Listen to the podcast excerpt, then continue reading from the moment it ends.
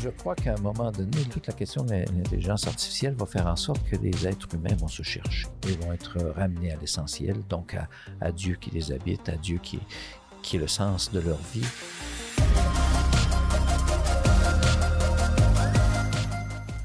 Bonjour et bienvenue à Parésia, votre balado qui prend le temps de penser. Depuis plus de deux millénaires, la transmission de la foi s'est passée de génération en génération. À travers les époques, les chrétiens ont su à la fois présenter de manière convaincante les raisons de l'espérance qui est en eux, mais aussi et plus simplement en élevant leurs enfants de manière à ce que soit vivante en eux la vie du Christ ressuscité. Cette œuvre d'éducation à la foi chrétienne continue aujourd'hui. Or, comme à toutes les époques, l'Église doit faire preuve d'ingéniosité afin de présenter la vie spirituelle chrétienne, c'est-à-dire l'union au Christ, de manière à ce qu'elle soit signifiante pour ceux qui s'y introduisent. Une telle démarche demande d'un côté une connaissance très précise des caractéristiques et standards de crédibilité d'une culture, de l'autre, cela requiert un fin discernement face au mystère de la présence de Dieu dans le monde afin de s'inscrire dans sa logique à lui et non pas dans la nôtre. Pour parler de cette œuvre de transmission de la foi aujourd'hui et de tout ce que cela implique, j'ai la joie d'avoir avec moi l'abbé François Jacques. Bonjour. Bonjour. Abbé François Jacques, vous êtes prêtre euh, diocésain de l'archidiocèse de Québec. Depuis combien d'années? 42 ans. Wow, 42 ans, félicitations. Merci, C'est vraiment, une vie donnée euh, pour les, les, fidèles de ce diocèse, dont, euh, dont moi-même j'ai pu bénéficier, puisque je viens de, de l'archidiocèse de Québec. Vous avez exercé votre ministère en pastoral scolaire euh, vocationnelle et paroissiale. Vous avez une formation en sciences de la mission et vous êtes l'auteur du livre Viens et vois l'initiation chrétienne aujourd'hui, publié chez Mediapol, et c'est vraiment sur ce livre qui va être le, fondement de notre conversation aujourd'hui. Euh, bon, d'abord, pouvez-vous nous présenter un peu ce que c'est que l'initiation chrétienne? Quelles en sont les principales composantes? Ben, l'initiation chrétienne euh, est comme toute initiation, c'est un processus d'admission dans une société et en ce qui nous concerne, dans l'Église et dans les communautés euh, chrétiennes, catholiques, paroissiales. Ce processus euh, comporte différentes dimensions. Euh, en particulier, il y a normalement une espèce de, séparation, de mise à part euh, de, des activités habituelles. Alors, ce qui fait que les, les gens, les personnes intéressées, que ce soit les jeunes, que ce soit les, adultes, donc sont regroupés, réunis euh, par période régulière, soit par semaine, une fois par semaine ou une fois par deux semaines, je ne sais, tout dépendant des milieux et des besoins. Et donc approfondissent actuellement, grâce à l'enseignement catéchétique approfondissent euh, les mystères de la foi. Il y a aussi, euh, bien sûr, une préparation aux, rites qui, euh, qui sont un entraînement à la mise en pratique de cette foi.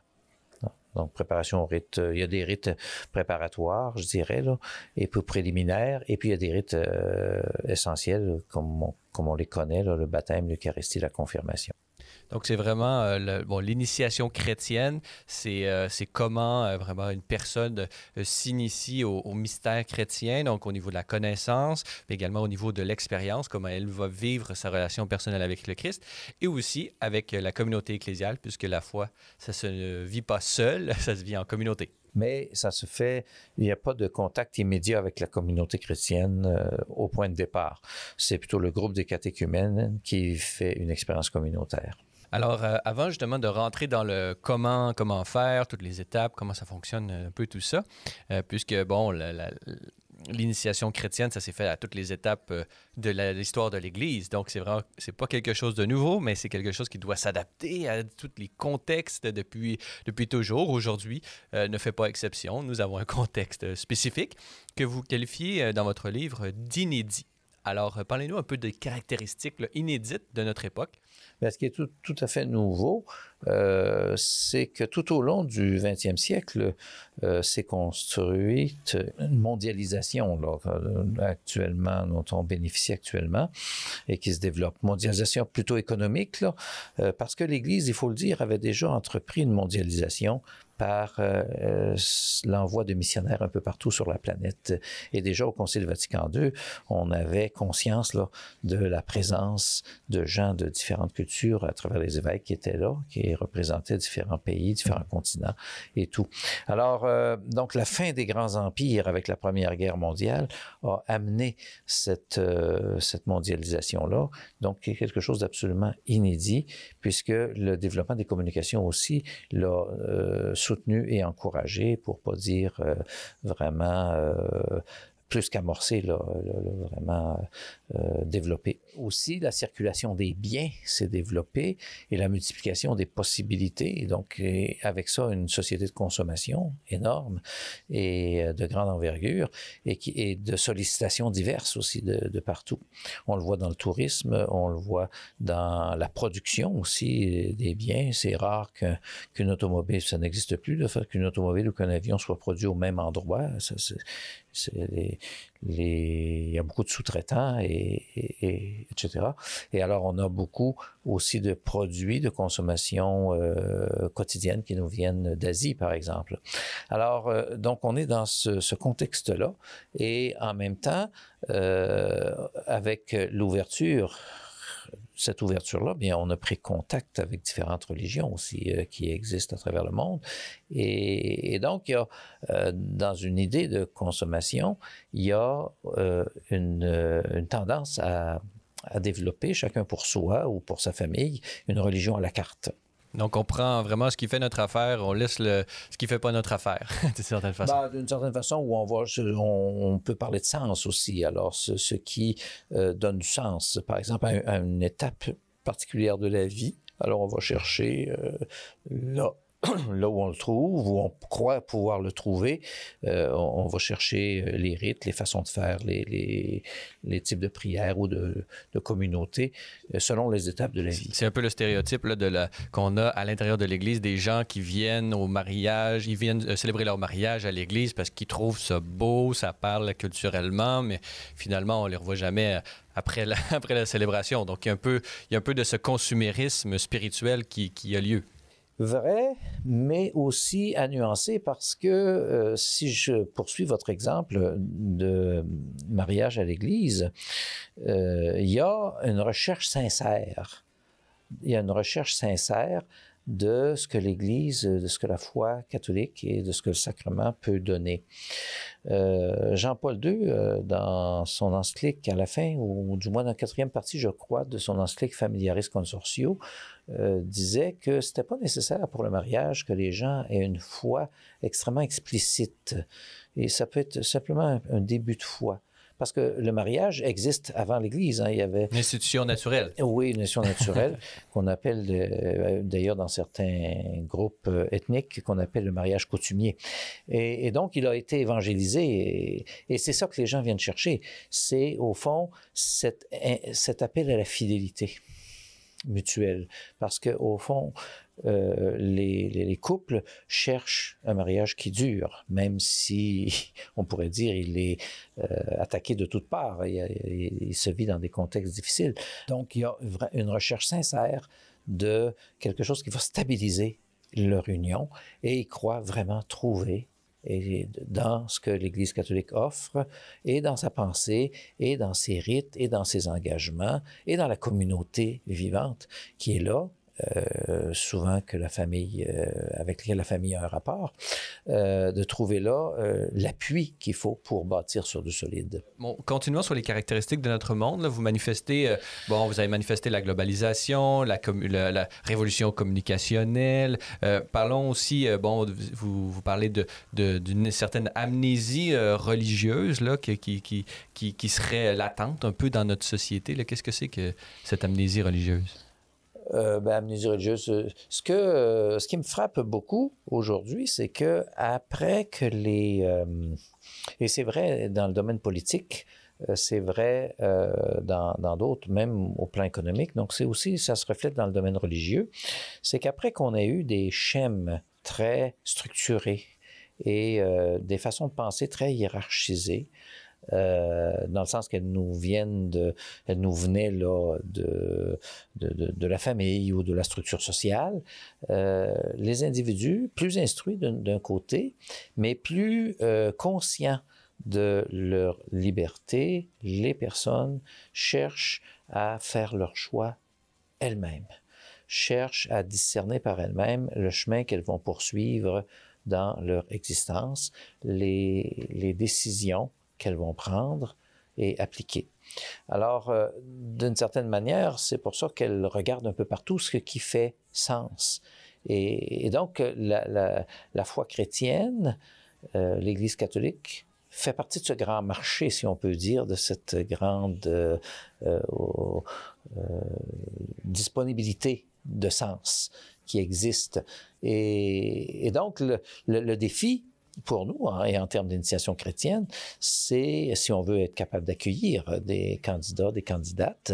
Oui, c'est vrai, comme vous l'avez mentionné tout à l'heure, il y a la transmission de la foi qui peut se faire par la famille, euh, par une certaine tradition, mais des fois par les grands-parents aussi.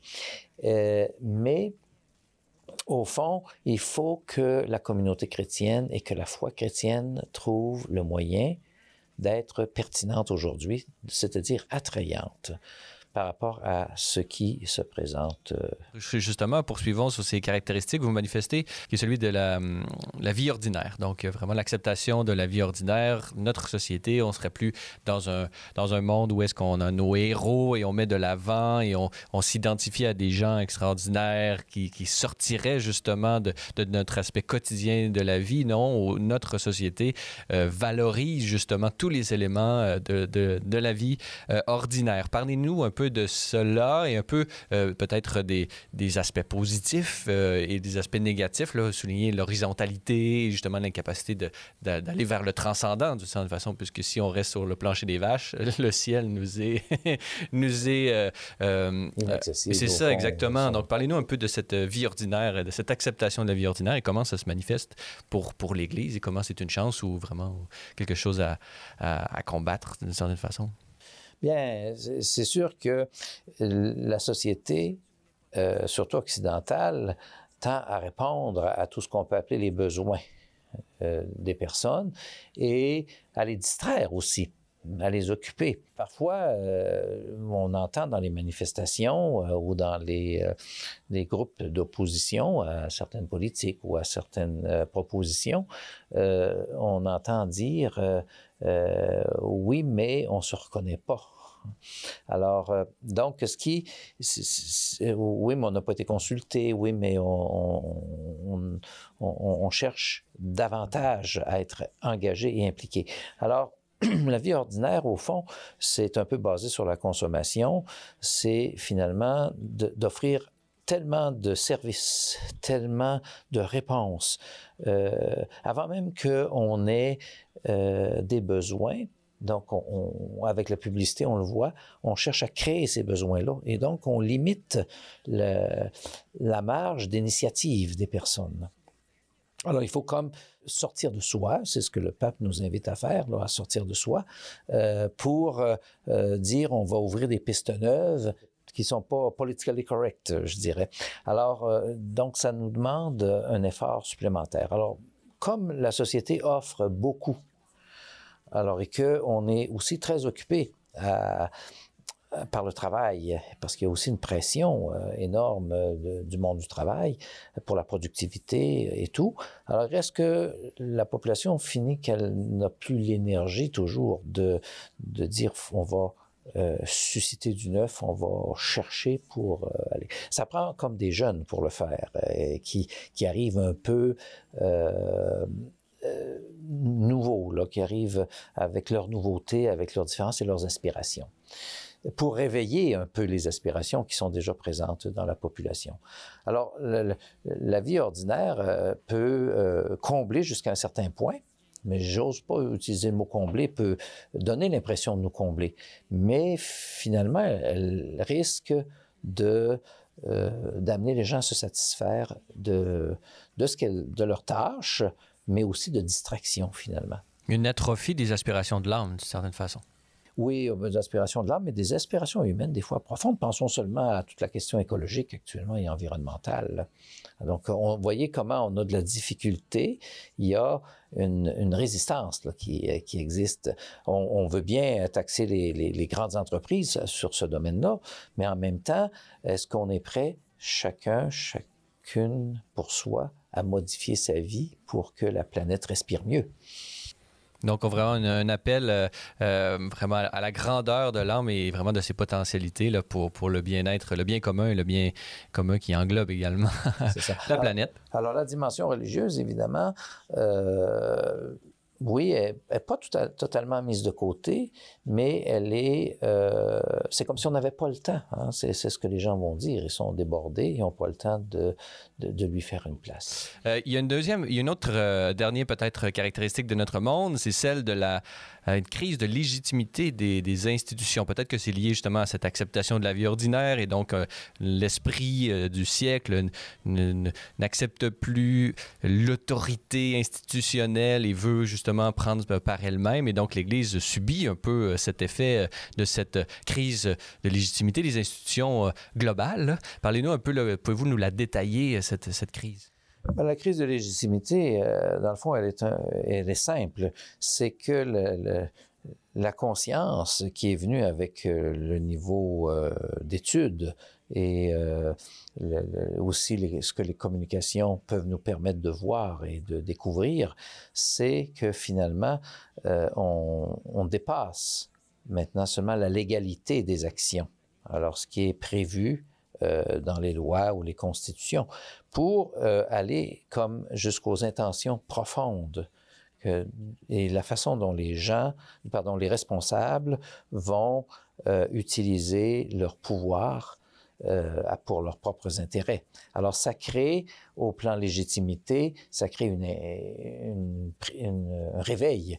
Et, la population dit oui, on a, on, légalement, vous êtes en, droit de, gérer, mais pas légitimement pour votre profit.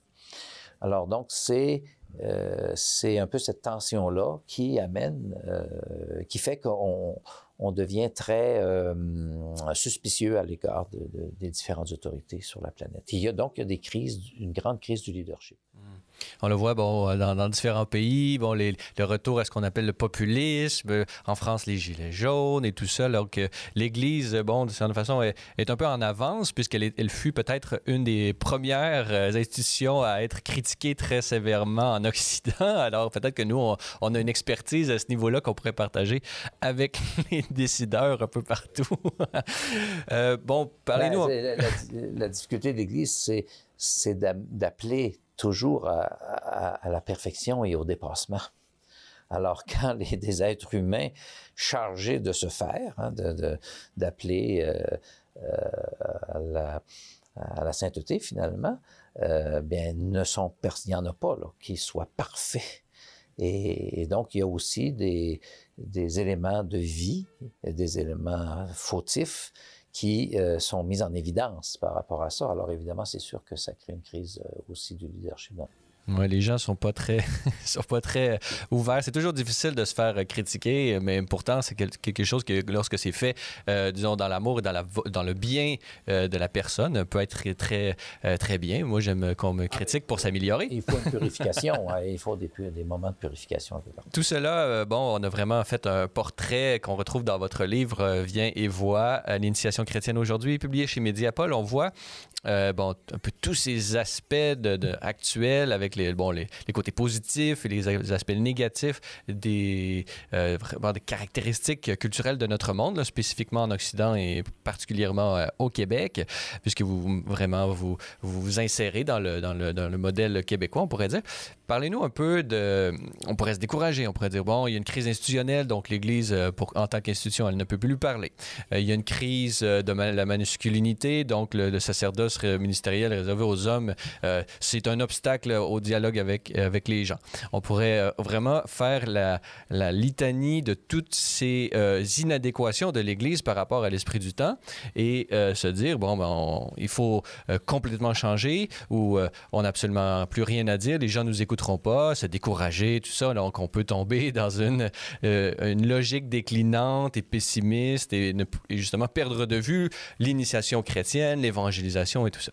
Euh, vous, euh, au contraire, au lieu de tomber dans, ce pessimisme, vous regardez euh, toutes ces situations comme étant une opportunité pour l'Église. Alors, j'aimerais qu'on qu'on y aille, bon, pas par point par point, parce que ça, c'est vraiment l'œuvre ou disons la tâche du lecteur d'y aller avec vous à ce, niveau-là, mais allons-y d'une manière plutôt globale. Comment est-ce que vous voyez l'Église euh, dans, ce, dans, ce, dans ce portrait euh, qu'on vient de faire ensemble? C'est-à-dire que, historiquement parlant, l'Église euh, a toujours connu, puis je dirais, grosso modo, là, si on regarde ça, une fin de lecture rapide, a connu à tous les 500 ans oui, on va dire une période de crise, mais au fond, c'est un grand passage.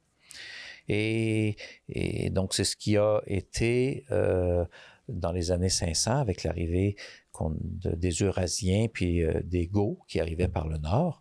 Donc, on bouleversé l'Europe et c'est avec les monastères que l'Église s'est reconstruite parce qu'ils ont détruit beaucoup c'est ce type d'envahisseurs. Et, donc l'Église s'est reconstruite, s'est régénérée grâce aux monastères. Un peu plus tard, euh, la richesse des monastères et des châteaux forts a fait en sorte que la population européenne ne se retrouvait plus à l'Église. Et, finalement, c'est Saint François d'Assise et les, euh, les ordres mendiants, les ordres mendiants qui ont justement relancé et puis, avec le développement des sciences, l'arrivée des universités, puis le développement surtout euh, depuis les années 1200, là, les universités, on avait besoin de se préparer à l'université. Et là sont arrivées les communautés enseignantes, à partir des jésuites en particulier. Alors, donc, ça a été pendant 500 ans un grand mouvement d'éducation. Euh, qui, euh, qui a facilité beaucoup l'évangélisation. Alors là, on est dans un passage énorme. Énorme, euh, on a utilisé le mot inédit tout à l'heure, avec toute la numérisation, toute l'informatique, et là maintenant la robotique et l'intelligence artificielle. On ne sait même pas encore tout à fait jusqu'où tout cela va nous conduire, mais c'est l'occasion donc d'un nouveau départ. Alors, mon, ma vision et, mon espérance, c'est l'arrivée par l'Esprit Saint qui va le susciter à un moment donné. De groupes de jeunes qui, euh, on ne sait pas d'où ils vont venir, c'est un cadeau du ciel, et qui vont, comme Saint Benoît, Saint François, Saint Ignace, vont tout simplement ressaisir ce qui se passe et découvrir le besoin essentiel et recréer le désir de Dieu à travers tout ça. Et, trouver un moyen. J'ai parlé de monastère, j'ai parlé des ordres mendiants, j'ai parlé de d'âme pauvreté et des écoles, mais il va certainement y avoir un moyen, parce qu'il faut un moyen, pour euh, rendre euh, pertinente la, la vie de foi et la vie en Église. Ce que je pense, c'est qu'on doit trouver, et là-dessus, il y a déjà des essais qui se font, euh, de nouveaux modes de vie communautaires qui vont euh, imprégner l'Église. Alors, c'est. Euh, et qui vont régénérer les paroisses, probablement. Hmm. On voit aussi dans l'histoire que, ces mouvements de ces grandes nouveautés apportent certaines réticences dans l'Église. Alors, il faudra à la fois être œuvrer de discernement pour les voir et aussi vraiment une capacité et une humilité pour pouvoir leur donner la place dont le, que le bon Dieu veut qu'ils aient dans, dans, notre, dans notre institution. Mais, euh, mais ce qu'il y a de nouveau, justement, à ce sujet-là, c'est l'ouverture et la recherche qu'il y a à, tous les niveaux de l'Église. Donc, on est très conscient du besoin d'évangélisation au plus haut niveau, il y a eu des synodes à ce sujet-là, et c'était la préoccupation dans les, dans les thèmes diocésains de, de favoriser l'évangélisation. Alors, on est plus davantage porté à donner la chance aux coureurs maintenant. Bon, tant mieux. Alors, euh, une des, justement de, de ces grandes, euh, d'une certaine façon, euh, façons de, de, se régénérer et, peut-être d'être en, dialogue avec, avec cette culture qu'on a décrite dans la, dans la première partie, c'est, bon, vous, vous, parlez de un rôle de démasquer les illusions qui bloquent l'unification intérieure. Donc, on a parlé de toutes les misères que, que, notre société pouvait créer chez les individus et comment, justement, l'Église peut répondre d'une certaine façon à toutes ces dimensions euh, par, par son message, par son enseignement, puis par, bon, disons, euh, disons-le euh, franchement et, ouvertement, par la vie spirituelle qui va naître en eux. La présence du Christ dans, dans leur cœur va nécessairement apporter des, des, fruits merveilleux. On en, est, on en est conscient et on en a la foi. comment, comment justement l'Église et son message, d'une manière globale, peut-elle opérer cette unification intérieure chez, chez, les hommes et les femmes d'aujourd'hui qui se présentent à l'Église? Qui se présente à l'Église ou que l'on rencontre ou tout simplement dans la vie courante, euh, ben, la première chose, c'est d'être sur le terrain. C'est pas pour rien que le Saint-Père nous demande, le pape François nous demande d'aller aux périphéries de sortir. Alors, le danger, euh, surtout avec le vieillissement des effectifs, et puis euh, la lourde administration qui est aussi rattachée aux fabriques paroissiales. Alors, le danger, c'est, euh, sans trop s'en rendre compte, de s'enfermer dans une bulle. Alors, il faut vraiment euh, faire un effort pour être sur le terrain, aller à la rencontre des personnes. Ça, c'est la première chose. La deuxième, évidemment, c'est d'être extrêmement attentif, euh, de ne pas prendre la parole tout de suite, mais plutôt de les écouter et de susciter, même avant le dialogue, de susciter des prises de conscience, questionner ou interroger, euh, non pas tellement euh, pour avoir de l'information, mais pour aider la personne à entrer à l'intérieur d'elle-même. Parce qu'au fond, la, réponse est au-dedans de soi. Euh, je pense que lorsque Jésus a invité André et son compagnon, qui le suivaient à, l'invitation de Jean-Baptiste, celui-ci l'agneau de Dieu, là, ils, sont, suivaient Jésus, Jésus se retourne et il dit, que cherchez-vous? Et dit, alors, euh, ils lui ont demandé s'il était le Messie. Alors, finalement, je ne me souviens plus exactement, mais enfin, il dit Venez et voyez. Et, passant du temps avec lui, ils ont découvert que finalement, c'était à l'intérieur. Ah, où demeures-tu, Seigneur? Hein, C'est la question. Alors, euh, où demeures-tu? Et, on trouve la réponse en Jean 15 après. Hein, comme ça, c'est au début de l'Évangile, de Jean chapitre 1, puis c'est en Jean 15 que la réponse vient. Mais c'est ce qu'ils ont découvert hein, c'est que Dieu demeure en nous au fond, et, frappe à la porte pour pouvoir y entrer. Alors pour ça, il faut prendre la conscience de ce qu'on est, de sa personnalité unique et originale, et de sa contribution unique et originale. Alors donc, quelqu'un qui va au-devant doit porter extrêmement attention à, l'autre personne et, l'amener tranquillement à se découvrir. Mais ça se fait pas dans une conversation d'une heure déjà, là, ça prend un certain temps. À moins de faire des, ce qu'on appelle parfois des interventions ponctuelles, qu'on réussit à, à, cerner exactement, puis on amène la personne sur son terrain à se voir. Parce que c'est le grand défi de notre société qui est tellement occupée qui est tellement pressurisé par le travail, qui est tellement sollicité de toutes parts, qui a aussi des, responsabilités, des tâches nombreuses, et de n'avoir pas le temps de se voir. Et c'est comme ça que l'unification peut se faire. Mais évidemment, euh, on rencontrer le Christ euh, est la, réponse, euh, la réponse ultime. Mais il faut être capable de mettre les personnes, d'aider les personnes à se mettre en marche. Et c'est en, allant vers leur intérieur, en les amenant vers leur intérieur qu'on va le faire. Chers auditeurs de Parésia, notez que pour en apprendre davantage sur Celles et Lumières Média, avoir accès à l'ensemble de nos émissions et documentaires télé, consulter notre grille horaire ou lire nos différents blogs, rendez-vous sur notre site internet au www.cellesetlumières.tv.org. Vous pouvez également nous suivre via notre page Facebook, Twitter ou Instagram. Grand merci à tous ceux qui s'engagent par leur mention j'aime ou leur partage. Enfin, notez que l'apostolat Celle et Lumière Média ne serait possible sans votre contribution financière. Pour faire un don, visitez notre site web au www.cellesetlumières.tv.org où vous y trouverez toutes les informations sur nos différents programmes de soutien financier. Nous émettons des reçus pour fin d'impôt. Merci à l'avance de votre générosité.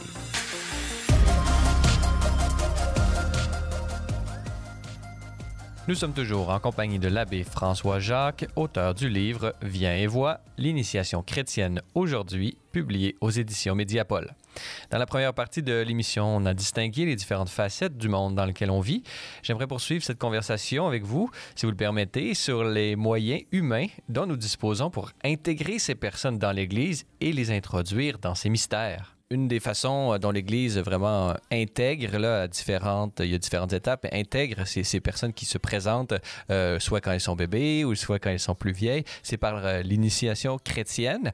Bon, arrêtons-nous d'abord au terme d'initiation, puisque bon, l'initiation, ce n'est pas réservé qu'à l'Église, c'est un c'est une forme de relation entre les personnes qui, un processus initiatique, on le retrouve euh, dans les cultures, euh, bon, euh, peu importe où on remonte dans l'histoire. Parlez-nous un peu de, l'initiation en tant que telle. On pourrait la, qualifier de naturelle. Qu'est-ce que c'est que l'initiation naturelle? Ben, l'initiation naturelle, c'est l'intégration à, une société, mais je dirais, c'est le passage de l'enfance à l'état d'adulte. Parce que l'adolescence, vous savez, c'est un phénomène assez récent. C'est, ça appartient beaucoup au 20e siècle, peut-être dans certaines classes sociales au 19e siècle, mais ça a 100 ans, l'adolescence à peine. Et et donc, on passait de l'enfance à l'état d'adulte. Euh, et, donc, il y avait un mode d'initiation. Ça se faisait dans nos, euh, notre société traditionnelle québécoise, par exemple, ça se faisait par l'intégration au travail, mais dans le patrimoine familial, donc sur la ferme. Alors, l'enfant commençait à s'occuper des poules. Après ça, tranquillement, il va avec sa mère. Puis à un moment donné, il passait avec son père, donc euh, à l'étable, à s'occuper des troupeaux, de, des vaches et des cochons. Puis après ça, tranquillement, aller dans le bois. Déjà à 14 ans, on allait bûcher dans le bois. Donc, on quittait déjà le, nid familial pour entrer dans la société. Alors, c'est une forme d'initiation qui se faisait euh, naturellement ou traditionnellement.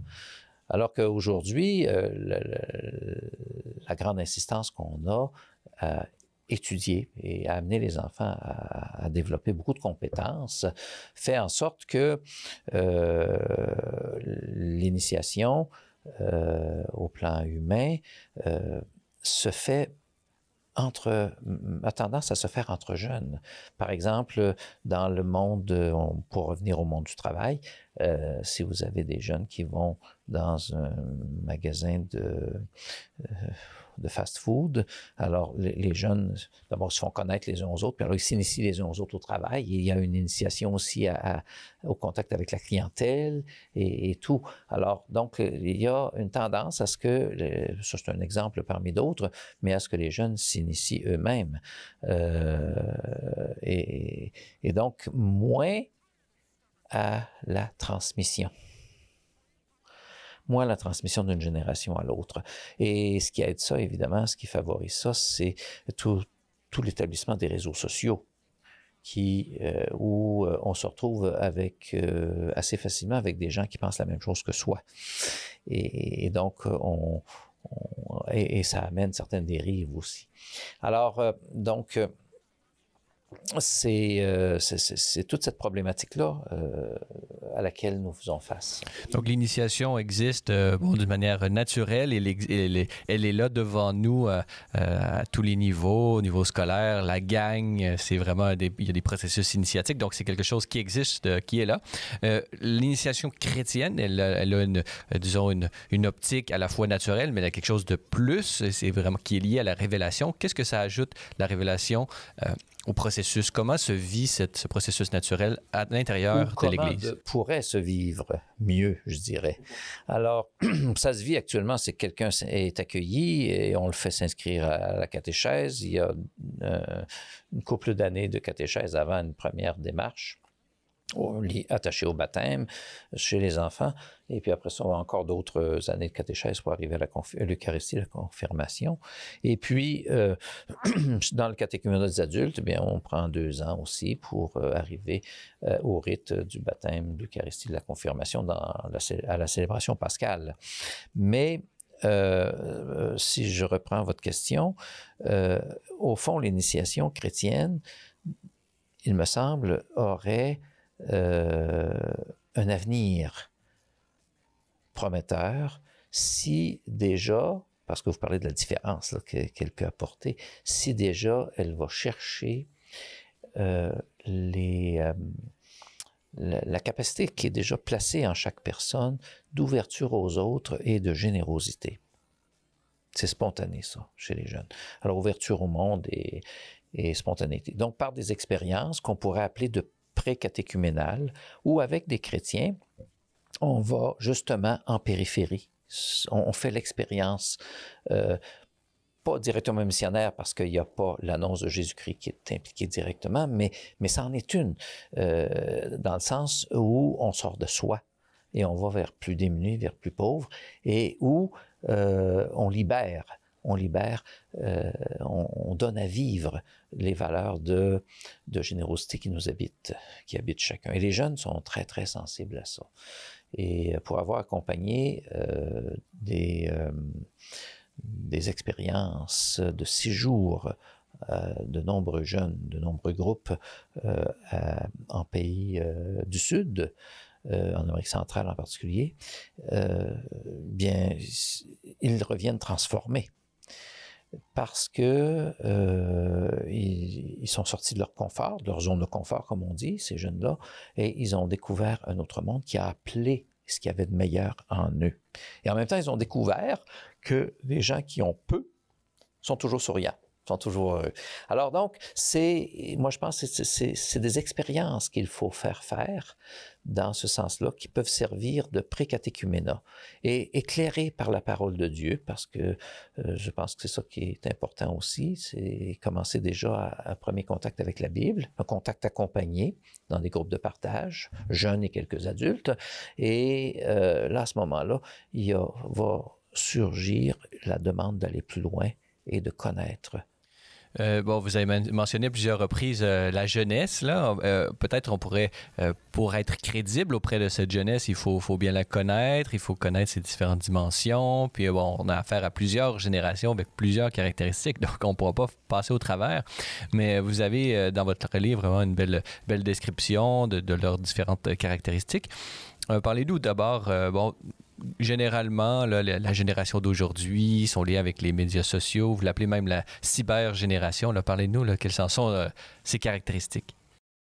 Euh, ces caractéristiques euh, principales sont d'abord de, de vouloir ouvrir des chemins.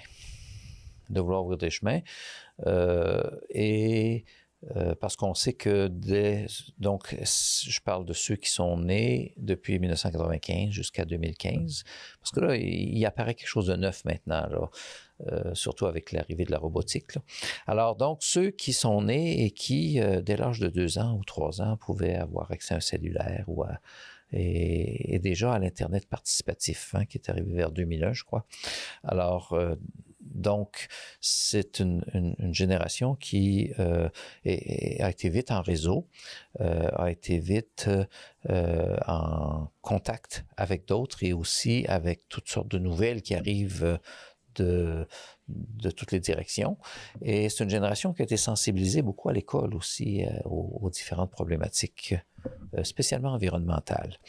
Et donc qui veut amener sa différence comme toutes les générations, mais là, c'est plus marqué. Il y a les moyens, des moyens mondiaux, on vient de le voir avec le, phénomène de sensibilisation des, vendredis où on quitte l'école pour aller manifester. Bon, mais ça s'est fait dans, au moins d'une centaine de pays. Alors, donc, il y a, vraiment la conscience d'être une force, mais en même temps de vouloir changer quelque chose. La difficulté, c'est l'absence des repères. Euh, et donc, euh, certains vont s'en rendre compte que juste en étant à l'horizontale, entre, entre pairs, de vouloir changer les choses, ça conduit à certaines impasses. Mais ils veulent être reconnus là-dedans. Et, c'était un peu euh, toute la question du printemps érable qu'on a eu ici, quand il y avait cette espèce de refus de remettre à la police les trajets D'ailleurs, il est, ces trajets-là étaient, euh, improvisés aussi, euh, bon, sur place. Mais c'était derrière ça le désir profond d'être reconnu comme différent. et d'être reconnus comme tels et, et de pas être trop vite encadrés, mais d'avoir la chance d'amener leurs différences et, de pouvoir s'affirmer aussi comme tel. Alors, ça, c'est, il y a, cet élément-là qui est, fondamental. Et un autre, c'est la, grande tolérance qu'on observe dans, la jeunesse actuelle, une tolérance à toutes les situations. Consciente et conscient que personne n'a grandi dans le milieu parfait ni le milieu, euh, l'environnement social, ni le milieu familial. Ça n'existe pas, le milieu parfait. Alors, euh, donc, chacun a, chacune a une histoire unique et personnelle qui l'amène à certains comportements, qui l'amène à certaines opinions. Et alors, il y a une certaine, il y a une grande tolérance qui, euh, qui est présente dans leur euh, façon d'être. Ils ne se bercent plus d'illusions. Beaucoup sont blessés aussi par des situations de, vie familiale ben, détruites, des divorces et tout ça. Ils, se, ils, se, reconnaissent et se soutiennent là-dedans. C'est intéressant parce que vous parlez de, de, cette volonté de changer le monde et de peut-être de vouloir recommencer euh, à zéro. ce qui est intéressant, c'est que, bon, j'y vois, j'y ferais un parallèle également avec la génération des baby boomers qui avait aussi cette volonté de tabula rasa, on fait tout, on va, on va recommencer, le vieux monde s'amener au, aux guerres mondiales et euh, après, aujourd'hui, nous allons refaire le monde. D'une certaine façon, peace and love, c'est ça, les Radical 60s et tout ça. Euh, D'une certaine façon, euh, ce rejet, les baby, les baby boomers actuels, ils sont eux-mêmes rejetés par la même logique de la génération qui est en train de suivre. Donc, il y a à la fois transmission, mais euh, euh, euh, je pourrais dire une transmission dans le rejet de la, génération précédente. Oui, ben, ce qui arrive, évidemment, les baby boomers ont fini par s'intégrer au système capitaliste, finalement, et ont fini aussi par en prendre, entrer dans cette société de consommation qui ne les a pas rendus heureux. Et, donc, les, jeunes, mais plutôt dispersés, puis à chercher des loisirs, parce qu'on parlait beaucoup de la société des loisirs à l'époque, mais il y en a qui sont capables de se les payer euh, à grands frais. Et les jeunes aussi voient euh, que les baby boomers ont peut-être abusé des ressources de la planète avec le développement scientifique et technologique et tout. Et, donc là, il y a un avenir à prévoir, il y a un avenir à construire qui doit être plus respectueux des, des limites que contient la planète. Et aussi en même temps la découverte euh, plus grande de, des différents peuples et des différentes cultures, ce qu'on n'avait pas à l'époque, parce que les baby boomers sont arrivés euh, au moment où les avions ont commencé à faire des voyages intercontinentaux. Croyez-vous que cette génération va réussir à vraiment créer quelque chose de nouveau ou elle, comme les baby boomers, elle va se faire assimiler euh, dans, dans, cet esprit euh, marchand euh, du, capitalisme mondialisé? Parce qu'on dit souvent que le capitalisme a, toujours, sa grande force d'être capable d'assimiler sa critique et d'en faire, de faire de l'argent avec elle. Est-ce que vous croyez à, à cette puissance, à cette nouveauté de la jeunesse, cette prétention de la jeunesse d'aujourd'hui? Oui, parce que je, je vois beaucoup, euh, comme vous devez le constater euh, à la place où vous êtes, dans le domaine des communications, je vois beaucoup de, d'entrepreneuriat chez les jeunes. Alors là, euh, donc, il y a, il y a beaucoup d'entreprises, mais évidemment dans les nouveaux secteurs donc euh, informatique et euh, bon ben, par exemple on parlait des jeux vidéo mais il y a beaucoup de domaines où euh, ça se développe où on numérise et, beaucoup de petites entreprises qui apparaissent donc il y a une confiance en soi qu'on croyait perdue à un moment donné chez les jeunes, mais qui renaît. Et je crois que chez les jeunes chrétiens, les jeunes catholiques, il va y avoir il va y avoir un, un, entrepreneuriat aussi. Il va y avoir de l'initiative. C'est, la capacité qu'offre le capitalisme. Bon, il y a l'aspect négatif où euh, quand on a mis quelque chose sur pied, on veut en tirer tous les profits possibles. Bon, mais euh, je pense que le fond de générosité euh, n'est pas absent. Hmm. Vous manifestez, bon, euh, on va revenir euh, à, notre, à notre bonne vieille Église qui, cherche à, accueillir et à, être euh, manifester les dimensions spirituelles de cette génération. Vous dites dans votre livre qu'elle est susceptible de s'attacher plus à la réalité de Dieu qu'à celle de Jésus, qu'elle connaît peu. Alors, parlez-nous un peu, là, comment ça se fait que cette génération serait, serait plus ouverte ou plus euh, facilement en contact avec la réalité de Dieu, cet être euh, tout-puissant, transcendant, créateur et tout ça, plus qu'à la figure de Jésus qui est plutôt proche d'elle, qui est plus qui est humain, tout ça? Comment, pourquoi Dieu n'est plus parmi nous Oui, c'est ça. Euh, ce qu'on voit. Alors, c'est simplement l'absence de, de, de dialogue au sujet de Dieu dans les familles on n'en parle plus.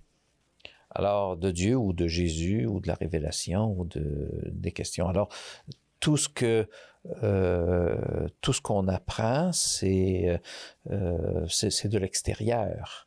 Et, les parents, euh, ben, dirais pas tous, là, mais, mais euh, eux-mêmes, soit qu'ils aient évacué, ou soit que pour eux, c'est pas très clair dans leur esprit, donc vont s'ils en parlent, vont être avoir un langage plutôt général. Et euh, il reste que la religion chrétienne, avec ses mystères, euh, reste difficile à aborder et à transmettre. Par exemple, toute la question de la Trinité. Alors, euh, tu vois, euh, on a des religions étrangères qui vont dire, par exemple en hindouisme, qu'il y a, oui, euh, on a aussi, nous, notre Trinité. Alors, on va mettre Shiva, puis deux, trois autres personnages, puis on va faire une Trinité avec ça. Et même que dans l'hindouisme, le, Dieu trinitaire peut être un, un autre Dieu parmi d'autres. Et Jésus, on retrouve dans l'hindouisme la figure de Jésus qui est un nouveau Dieu qui, qui fait partie de cette constellation divine. oui, voilà, cette constellation-là. Alors, ce qui fait que on va plutôt généraliser le, discours, on va plutôt rester sur Dieu. Et puis, évidemment, il y a des religions monothéistes euh, comme le judaïsme et comme l'islamisme euh, qui font euh, que finalement, on, on va se retrouver sur quelque chose sur lequel on s'entend, un seul Dieu, là, pour commencer.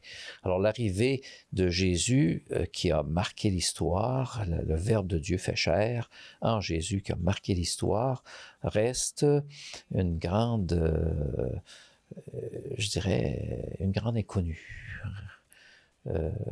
parce que c'est c'est tellement hors de nos catégories. Il ne serait pas davantage reconnu, accepté aujourd'hui qu'il l'a été en son temps. Alors, c'est, difficile à présenter aussi. Alors, c'est pour ça que je me dis, ceux qui se présentent, ceux qui arrivent, ou les jeunes avec qui on va leur parler, où il va être possible de parler de, de religion, ben, en reste à ces généralités-là, mais ils ne connaissent pas encore Jésus ou ne le connaissent certainement pas comme Dieu comme, connaissent comme homme, mais pas encore comme Dieu. C'est ça. Donc, euh, donc, pour les prendre où ils sont, vaut mieux euh, parler de la réalité de, de Dieu que celle de Jésus pour commencer. Euh, éventuellement, on, va y arriver à la deuxième personne de la Trinité. C'est un incontournable. Parlez-nous un peu, bon, un des mots d'ordre du, du, pape François, de, tout de tout son pontificat et de, ce qui de, son souhait pour l'Église, c'est celui d'accompagnement. Alors, parlez-nous un peu de l'accompagnement. De certaine façon, quand on lit votre livre, c'est un peu ce qui, euh, ce qui imprègne un peu toutes les dimensions, toutes les, étapes de cette initiation chrétienne. Parlez-nous euh, euh, de cet accompagnement dans le contexte d'initiation chrétienne. Oui, le pape François est, très intéressant parce que dès le début de son pontificat, il, a placé, on pourrait dire, les, euh, pas les règles, mais les, critères, les jalons, oui, de, de l'accompagnement en disant euh, on n'accompagne on pas devant, on va pas plus vite que la personne accompagnée. On n'accompagne pas derrière non plus, on accompagne à côté. Et, et, donc, il parlait aussi du pasteur qui euh, doit avoir, sentir l'odeur des brebis. Alors, c'est, je dirais, les caractéristiques fondamentales de l'accompagnement, c'est d'être capable de euh, d'accueillir l'autre tel qu'il ou qu'elle est. Euh, et comme je le disais tout à l'heure, de, de l'amener peut-être à se voir, mais aussi de, de lui donner la chance de s'exprimer. Et donc, une initiation chrétienne qui respecte cette logique, euh, l'abbé François Jacques, comment, comment est-ce que ça, ça se déploie? Ben, c'est à la fois à partir de ce que la personne est, et c'est pour ça que j'insiste beaucoup sur le pré-catéchuménat, euh, donc où il y a justement une forme d'accompagnement qui, euh, euh, qui s'exerce. Alors, c'est de, de, vivre avec la personne à l'intérieur d'engagement.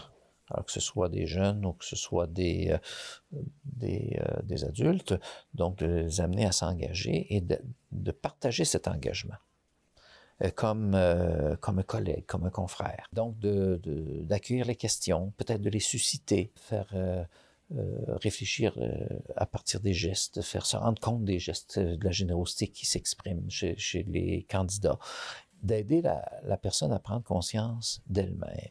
Et bien sûr, des aspirations et des questions qui l'habitent pour aller pour être disponible, je dirais, à la rencontre de Jésus-Christ. Parce que c'est sur ce terrain-là qu'on rencontre Jésus. Quand on parle de Dieu, on parlait de Dieu tout à l'heure, c'est plus, ça reste plus théorique. Parce que Dieu, on n'y a pas accès, c'est parce que Jésus est venu. Alors donc, si nous, on se met sur le même terrain où Jésus a agi auprès des plus pauvres et où il n'a jamais été indifférent à leur misère, à leur faim aussi, euh, bien, euh, c'est là qu'on peut le rencontrer et on peut détecter sa présence. Et, comme Jésus nous a donné, après sa mort et sa résurrection, nous a envoyé l'esprit qu'on peut appeler l'esprit du ressuscité, l'esprit de la Pentecôte, mais là, à ce moment-là, il y a euh, la facilité dans l'accompagnement que on soit capable de détecter le travail de l'Esprit Saint chez l'autre, petit à petit. Et en même temps que l'accompagné voit aussi la sagesse de Dieu dans l'Esprit Saint qui s'exprime chez l'accompagnatrice ou l'accompagnateur. Bon, écoutez, ça a l'air un peu théorique, mais ça se vit ça euh, au jour le jour. Mais ça demande beaucoup d'engagement, beaucoup de dévouement, beaucoup de présence. Nous approchons euh, de la fin de cette émission. Euh, Abbé François Jacques, je rappelle que vous êtes l'auteur de ce livre Viens et vois, l'initiation chrétienne aujourd'hui, publié chez Mediapol. un livre qui a été vraiment la trame narrative de notre discussion aujourd'hui. Dans euh, les dernières pages de votre livre, vous manifestez un, euh, les liens entre la culture euh, et la foi que vous qualifiez d'enjeux missionnaires majeurs. Alors pourquoi est-ce que, les relations entre la foi et la culture sont-ils, vraiment un enjeu vraiment important pour l'initiation chrétienne aujourd'hui? Ben, il faut que euh, faut que la foi, j'ai utilisé l'adjectif, le, qualificatif pertinent. Alors il faut que la foi s'exprime de façon pertinente pour aujourd'hui. Mais en même temps, euh, cette pertinence-là, on va l'apprendre de la culture. Alors la foi, c'est quelque chose qui se propose très, très discrètement à travers des, une présence, à travers un témoignage et, peut-être, oui, des prises de parole, mais il y a une réponse qui vient. Et, c'est ça qui, pour nous, est le grand inconnu. Parce que c'est l'Esprit Saint qui va susciter la réponse chez des gens auprès de qui on vit, on propose. Mais encore, comme j'y reviens, mais il faut qu'on ait quelque chose d'attrayant à, présenter, de différent de notre société et de radicalement différent. Et ça, on ne l'a pas encore trouvé. Et, donc, la, culture va se, tranquillement, tout en demeurant elle-même, va se laisser façonner par la présentation évangélique ou l'art de vivre, l'art d'être des chrétiens dans, le monde. Encore faut-il qu'on ne soit pas euh, perdu comme des étoiles filantes, ni perdu ni perçu, mais euh, qu'on ait une communauté ou euh, comme par exemple dans les manifestations qu'il y a eu euh, au sujet de, l'environnement, ce qui été vraiment marquant au mois de septembre, où était il y avait beaucoup de chrétiens, beaucoup de catholiques euh, impliqués personnellement, mais où étaient des communautés, des groupes communautaires de l'Église ensemble? Où étaient-ils regroupés pour faire euh, montrer une présence communautaire à l'intérieur de ce grand mouvement-là? Au, diocèse de Montréal, moi, je me, souviens, il y avait une belle. Et justement, cette présence était, là, visible avec les grandes marionnettes de Saint François d'Assise qui étaient là, qui manifestaient la présence de manière très explicite. ce qui est très bon. Alors, euh, donc, il, y a peut-être d'autres endroits où il y a eu peut-être un peu moins d'imagination, mais dans le fond, c'est pas si compliqué. Et, donc, tranquillement, la culture, euh, si elle peut voir ce témoignage, va y répondre. Va y répondre. Et, donc, euh, le, pape Benoît XVI euh va parler d'interculturalité parce qu'au fond, il dit, avec toute son histoire et son passé et tout ce qu'elle porte de richesse, euh, de, j'allais dire dogmatique, mais au fond de, richesse du mystère de Dieu qu'elle apporte au monde, l'Église rencontre dans la culture qu'elle est elle-même, elle rencontre la culture du monde. Donc, il y a une, il y a interinfluence, une interaction entre les deux types de cultures, et c'est important. Donc, euh, on est vraiment rendu à la fin de cet entretien avec vous, euh, François Jacques. Euh, dites-nous en, terminant quels sont vos espoirs? Peut-être d'abord votre jugement là, sur, sur la conscience dans nos milieux ecclésiaux de tout ce que vous avez dit dans votre livre. Est-ce que, est que les milieux ecclésiaux aujourd'hui correspondent à, à, ce, à, cette nouvelle façon de faire euh, d'accompagnement dans l'initiation chrétienne très, très adaptée au cas par cas avec les, les gens, avec les jeunes? Euh, est-ce que si et si ce n'est pas le cas, ben, quels, quels, sont vos espoirs pour, pour l'avenir? Ben, je pense que s'il y avait eu une grande conscience de tout ce qu'il y a dans le livre, j'aurais pas eu besoin d'écrire le livre. euh, donc, mon espoir, c'est qu'on développe beaucoup le pré-catéchuménat. Il y a un autre point aussi, mais ça, euh, c'est difficile à trouver, mais il y a des pistes. Il y en a quelques-unes qui sont mentionnées dans le livre. C'est que toute initiation comporte des épreuves. On va éprouver notre candidat avant de dire tu peux rentrer dans le clan ou dans la société ou dans tel groupe. Nous, l'épreuve, c'est d'aller s'asseoir puis d'aller écouter les cours de catéchèse, mais c'est pas, euh, on n'a pas comme développé cet art-là actuellement. Et, je suis convaincu qu'il y a des défis, par exemple, de réconciliation dans sa vie, où il faut faire des pas alors qui peuvent devenir une épreuve, euh, qui vont faire que tu, te montres à la hauteur de ton désir d'être euh, proche de Dieu et, d'appartenir à une communauté euh, où se vit le pardon, l'amour, la paix, le partage. Alors il y a des, il y a des, euh, il y a des défis comme ça à relever. maintenant, le défi aussi important, mon espoir, c'est que c'est la grande question, c'est à quoi initions-nous, à quel genre d'église initions-nous? Alors présentement, on initie à un modèle qui est en train de s'éteindre.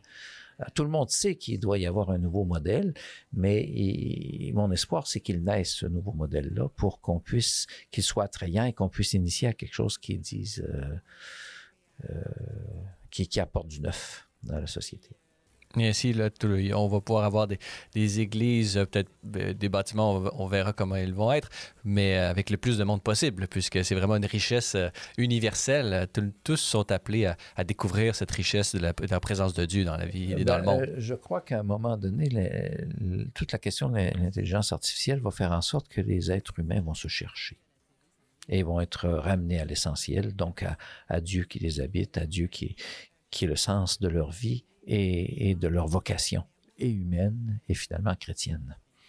Très bien. Alors, euh, François Jacques, je rappelle que vous êtes prêtre de l'archidiocèse de Québec. Vous avez euh, exercé votre ministère en pastoral scolaire, vocationnel, paroissial, et vous êtes beaucoup investi dans le catéchuménat. Catéchuménat et, bon, initiation chrétienne pris plus globalement, dont on a eu l'occasion de parler ensemble durant, cette, durant ce balado. Alors, euh, François Jacques, merci beaucoup d'avoir été avec nous. Ça me fait plaisir. Au revoir. Voilà, c'est tout pour notre balado de cette semaine. N'hésitez pas à communiquer avec nous via Facebook ou Twitter si vous avez des questions ou commentaires concernant nos thèmes ou nos invités. C'est toujours un plaisir de vous lire et d'entendre vos réactions. La semaine prochaine, on parlera d'église et d'économie avec Bertrand Malch, avocat et professeur à l'Université Queen's. Parésia, une production Celle et Lumière Média, je suis Francis Denis et n'oubliez pas qu'à la parésia de la foi doit correspondre l'audace de la raison. Allez, bonne semaine.